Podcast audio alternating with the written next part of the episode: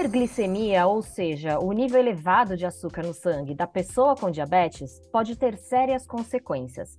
Para entender os riscos, os sinais e as formas de prevenção, converso aqui hoje com o Dr. Fernando Valente, endocrinologista, professor da Faculdade de Medicina do ABC e membro da SBEM Regional São Paulo. Bem-vindo ao nosso podcast, Dr. Fernando. Obrigado, Regiane. É um prazer estar aqui falando com você. Agradeço o convite seu e da SBEM São Paulo.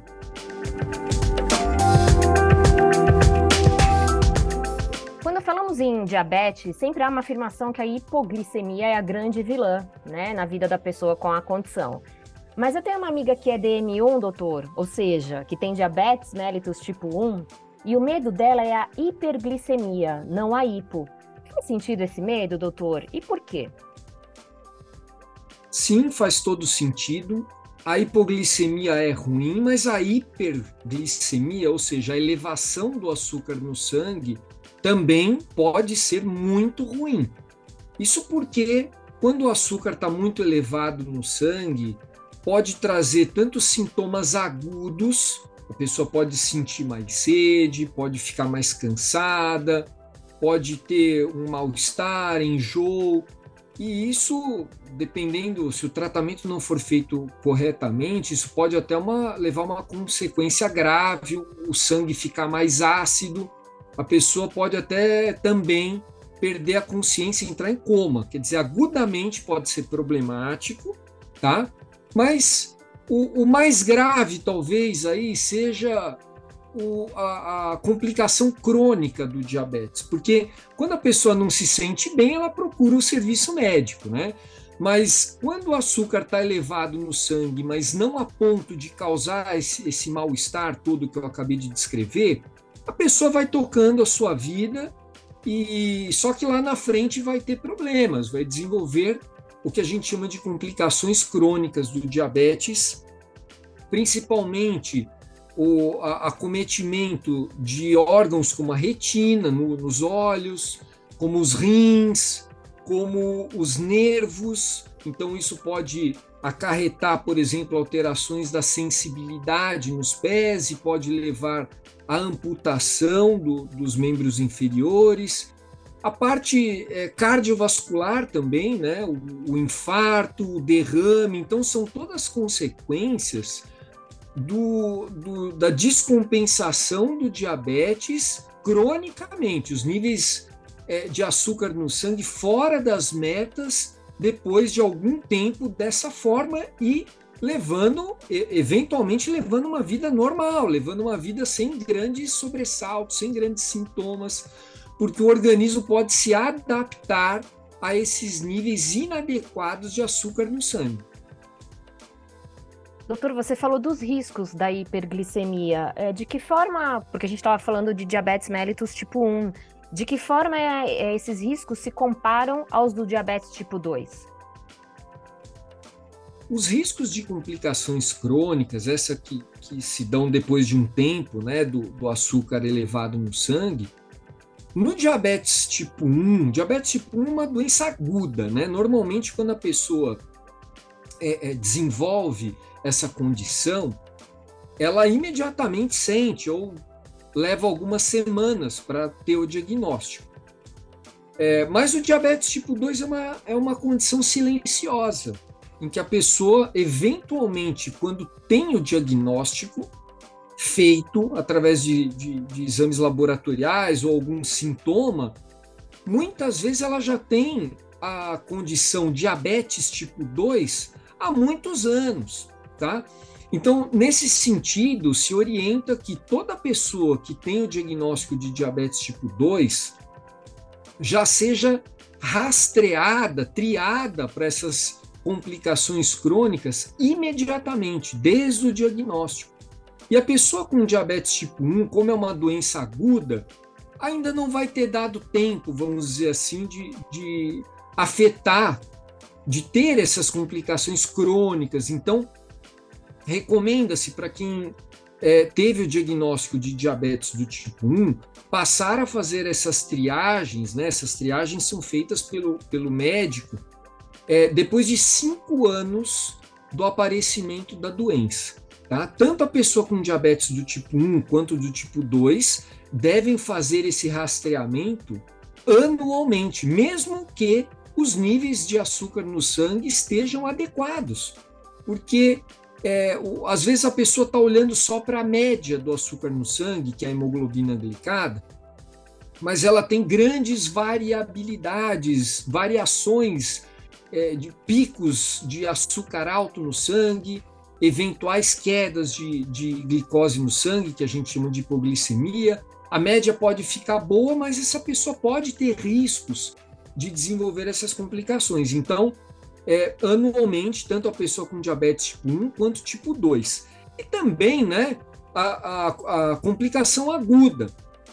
Como a pessoa que tem diabetes do tipo 1 ela evolui sem produção de insulina em questão de meses a poucos anos, o pâncreas para de produzir insulina, ela pode ter uma complicação aguda que a gente chama de cetoacidose diabética, em que o sangue fica ácido porque a pessoa não produz nada de insulina e não aplicou insulina ou pulou alguma dose ou desenvolveu alguma infecção e não fez o ajuste da dose de insulina adequado. Então, nessa situação, a pessoa pode ter um mal-estar, pode começar a vomitar, pode é, evoluir com, com um rebaixamento do nível de consciência, ficar um pouco grogue, um pouco é, é, sem saber onde está e evoluir com perda da consciência e coma. Então, agudamente, a pessoa com diabetes tipo 1 está mais sujeita a esse tipo de complicações do que a com tipo 2, porque quem tem diabetes tipo 2 tem ainda um pouquinho de reserva de insulina. E é por isso que muitas vezes essa pessoa consegue é, ser tratada com comprimidos e não com insulina, mas pode também evoluir para a necessidade de insulina. Quais são os sinais de alerta precoces de hiperglicemia, tanto para o diabetes tipo 1 quanto para o diabetes tipo 2? E como a pessoa pode distingui-los dos sintomas do, do dia a dia, do cotidiano? Regiane, é uma ótima pergunta essa, porque quando eu, eu falei agora há pouco sobre os sintomas, tem os sintomas clássicos, que a pessoa com açúcar muito alto no sangue, ela começa a ter muita sede, começa a urinar demais, e com isso, inclusive, acorda várias vezes para urinar à noite. Então, isso tudo, sintomas de descompensação do diabetes, né? um cansaço desproporcional. A vida corrida nossa, ela pode ter, a pessoa ter algum cansaço, mas é um cansaço desproporcional esse do açúcar alto no sangue, né? E também a pessoa pode ter perda de peso involuntária, ela não está fazendo nenhuma dieta para isso, ou não, não está é, pensando em emagrecer e mesmo assim perde peso. Quer dizer, ela está se alimentando, ela está comendo, mas ela não consegue aproveitar essa energia, provavelmente porque não tem insulina suficiente, por isso emagrece. E tem os sintomas não clássicos. A pessoa pode ter, por exemplo, uma visão turva, pode ser por açúcar alto no sangue, ela pode ter uma dificuldade de cicatrização. Esse também é um potencial sintoma do diabetes descontrolado, um formigamento nas pernas, ou até infecções de repetição, por exemplo, como o açúcar alto faz sair muito açúcar pela urina e a pessoa urina demais por isso, a pessoa pode desenvolver uma candidíase, uma infecção genital, por exemplo, pode ser também uma manifestação do diabetes que está ali por sair muito açúcar na urina. Então, é preciso estar atento àquilo que é que não é compatível ao cansaço, ao, à sede do dia a dia. E quais medidas a pessoa com diabetes, uh, aí seja tipo 1 ou tipo 2, tá, doutor, deve tomar se os níveis glicêmicos estiverem sempre elevados?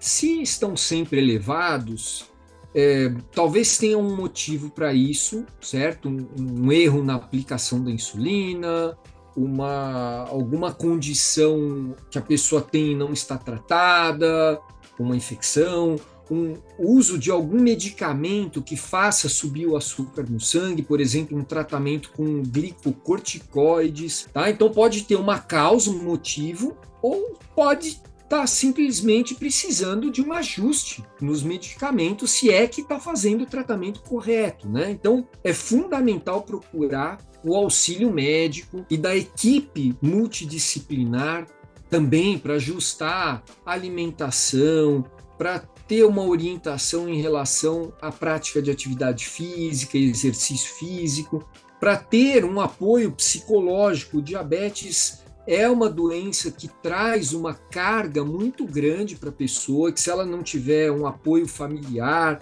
um apoio da equipe multiprofissional, ela pode ter dificuldade de lidar com isso. Então, é, nesse sentido, o, o açúcar alto no sangue precisa ter o tratamento, seja medicamentoso ou não medicamentoso, precisa ser ajustado. Eu fico conversando aqui com você, doutor, e pensando: será que a hiperglicemia pode gerar efeitos de longo prazo? Então, é muito importante a gente detalhar isso. É, eu citei brevemente as complicações, mas eu acho que você me deu oportunidade para eu aprofundar um pouco aqui, Regiane. Olha, é, o diabetes é a maior causa de cegueira em pessoas em idade laboral, certo? É a maior causa, junto com pressão alta, de falência renal, de, de a pessoa ir para diálise. Né? Se a gente conversar ali com pessoas fazendo diálise, duas em três pessoas estão lá por conta de pressão alta e diabetes. É a maior causa de amputação é, de membros inferiores, amputação não traumática. Uma grande causa de infarto e derrame, inclusive a maior causa de morte em pessoas com diabetes é por doença cardiovascular. Sete em dez pessoas com diabetes morrem de doença cardiovascular. Então, é, são números assim um pouco assustadores, mas que é importante frisar aqui que são situações absolutamente preveníveis e que se se a gente fizer o ajuste e todas essas orientações de tratamento farmacológico e não farmacológico, atingindo metas de açúcar no sangue, de pressão arterial e de níveis de colesterol no sangue, colocar tudo isso na meta, essas, essas pessoas com diabetes, mesmo depois de, de um tempo prolongado, o risco delas de desenvolver essas complicações é baixo. O risco de desenvolver um infarto para aquela pessoa que trata bem desde o início é igual ao de uma pessoa que não tem diabetes. Então, tudo isso pode ser evitado controlando-se bem o açúcar no sangue e também fazendo triagem para complicações. Então, o que, que são essas triagens? Então, uma vez por ano precisa ir ao oftalmologista, fazer um exame de fundo de olho, uma vez por ano, precisa fazer um exame de sangue de creatinina para calcular o quanto que o rim está filtrando. Precisa se fazer também uma dosagem de, de um exame de urina para ver se a pessoa perde proteína pela urina. Não deveria acontecer isso. Então, são duas maneiras a gente ver a parte renal: a creatinina no sangue e a proteína na urina. O do olho é o fundo de olho. Na parte da, da neuropatia, a gente precisa ter é, uma avaliação dos pés pelos profissionais de saúde. Idealmente, deveria acontecer todo ano, mas é importante que a gente ressalte aqui também o papel da própria pessoa, olhando os pés ou pedindo para algum familiar olhar as solas dos pés, observando se não tem nenhuma feridinha. Então, tendo cuidados adequados ali com os pés, né, de enxugar bem entre os dedos para evitar o aparecimento de uma micose, que seria a porta de entrada para uma infecção, que é o que pode gerar, pode levar aí a um, uma amputação. Então, são, são situações que a gente sempre tem que estar atento, tanto o profissional de saúde quanto a pessoa que tem diabetes. Do ponto de vista cardiovascular, o ideal é que essa pessoa também faça ali um eletrocardiograma de repouso e, dependendo disso, pode precisar de um exame mais aprofundado, até uma, um encaminhamento para o cardiologista. Eu quero pegar um gancho aqui no que você falou, doutor, e a gente já está encaminhando para o final do nosso podcast. Então, além da monitorização, que outros aspectos do autocuidado são, digamos assim, cruciais para prevenir a hiperglicemia em ambas as formas do diabetes? Olha, tem até um, uma ferramenta, né, um documento proposto pela Associação Americana de Educadores em Diabetes, que são sete comportamentos do autocuidado. A monitorização é um deles, é muito importante, porque aí a gente pode fazer o ajuste devido de tudo, né? Do tratamento medicamentoso, da alimentação, do exercício, mas existem vários outros. Então, vale a pena ter essa orientação do comer bem, comer saudavelmente. A, a alimentação tem um grande impacto não só no controle do diabetes, mas na prevenção e tratamento de outras doenças muito comuns na pessoa com diabetes, como é o caso de, da pressão alta, de colesterol e triglicérides elevados e assim por diante. E também no peso, né? É importante a gente olhar para o peso, porque o peso, principalmente para diabetes tipo 2, mas também para tipo 1, que agora está tá crescendo muito a obesidade em diabetes tipo 1, então é um aspecto importante ver não só o efeito dos alimentos na glicose, mas também no peso. Um outro aspecto é o estímulo à prática de não só de exercício físico, que é um, um exercício programado, com horário direitinho, mas também atividade física. Atividade física é qualquer movimento, é a gente tentar diminuir o tempo sentado, é a gente é, ir para lá e para cá. Tudo isso conta, qualquer movimento conta e faz bem para a saúde aí, pro, não só para a glicose, tá? Então falei de alimentação, de, exerc de exercício, de vigiar as taxas, a monitorização, né? Tomar os medicamentos adequadamente, observando se horários, interação é, com, com alimento, com remédio, outros remédios, então doses. É preciso seguir a prescrição médica, isso é muito importante, e revisar esse tratamento de tempos em tempos, porque o diabetes é uma doença dinâmica que exige ajustes de medicamentos, de doses, etc. Também aprender a resolver problemas, a antecipar, a prevenir situações que causariam hipoglicemia e hiperglicemia. Ninguém conhece melhor a pessoa do, com diabetes do que a própria pessoa, certo? Os profissionais de saúde estão lá para ajudar essa pessoa a ter uma vida mais saudável, a se sentir bem, a prevenir complicações e ser feliz, mas a pessoa precisa estar atenta a essas é, situações que resultam em hipoglicemia e em hiperglicemia. Diminuição de riscos de complicações crônicas, que a gente conversou agora. Como? Fazendo exames periódicos, fazendo um acompanhamento médico regular e também com a equipe multiprofissional. E, por fim, adaptar-se saudavelmente. A pessoa que tem diabetes, ela pode levar uma vida normal, contanto que tenha os devidos cuidados. É um fardo, mas que bom que nós temos hoje informação, nós temos medicamentos, nós temos conhecimento, certo? Então, a pessoa pode e deve se preparar para viagens, para festas, estar atenta a o que fazer durante uma infecção. Então, ela deve aprender a se adaptar às situações do dia a dia. Perfeito, doutor. Sete dicas bem importantes aí na educação do diabetes. E, doutor, para a gente finalizar, algum recado aos colegas da diabetologia? Alguma diretriz nova no manejo da hiperglicemia? O que, você pode contar para a gente? Jane, é muito importante a gente deixar registrado aqui que a medicina avança rapidamente, são inúmeros trabalhos publicados e a gente tenta acompanhar a ciência certo? E, e a diretriz, ela é um documento para auxiliar o médico e os profissionais de saúde para guiar aquilo que tem de melhor em termos de evidência médica. Tá?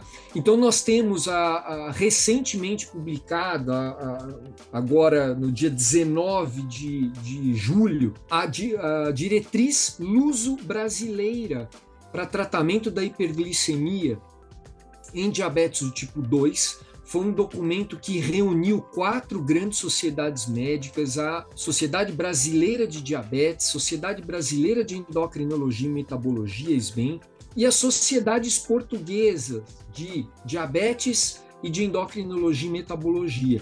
Tá, nesse documento que reúne o que há de melhor em evidência no tratamento, tanto medicamentoso quanto não medicamentoso para pessoa com diabetes tipo 2. Tá? Isso, isso é um documento que está acessível para qualquer profissional de saúde na internet, encontra facilmente, mas eu queria também destacar aqui que a Sociedade Brasileira de Diabetes tem a sua diretriz constantemente atualizada. Ela está disponível em diretriz.diabetes.org.br. Tá? Ela conta com membros aí da SBEM, da SBD, que escrevem essa diretriz, atualizam constantemente e essa diretriz é revisada por pares constantemente, porque a medicina é isso, é uma ciência de verdades transitórias estabelecidas para fins didáticos. Então, a gente está sempre atento a isso e, portanto, eu convido né, o, os profissionais a se atualizarem, os, os pacientes a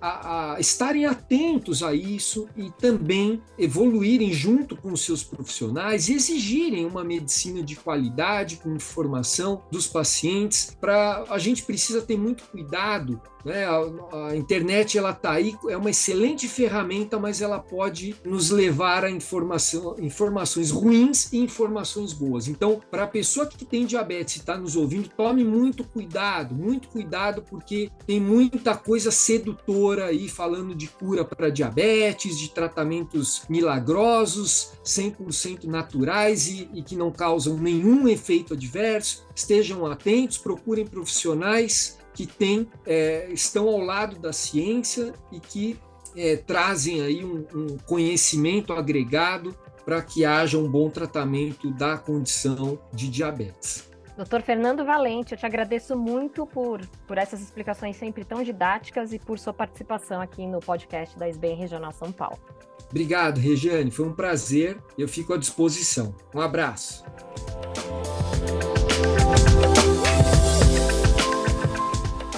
No site e nas redes sociais da SBEM SP, que estão aqui na descrição deste episódio, você encontra mais informações sobre endocrinologia para seguir, curtir e compartilhar. Até breve!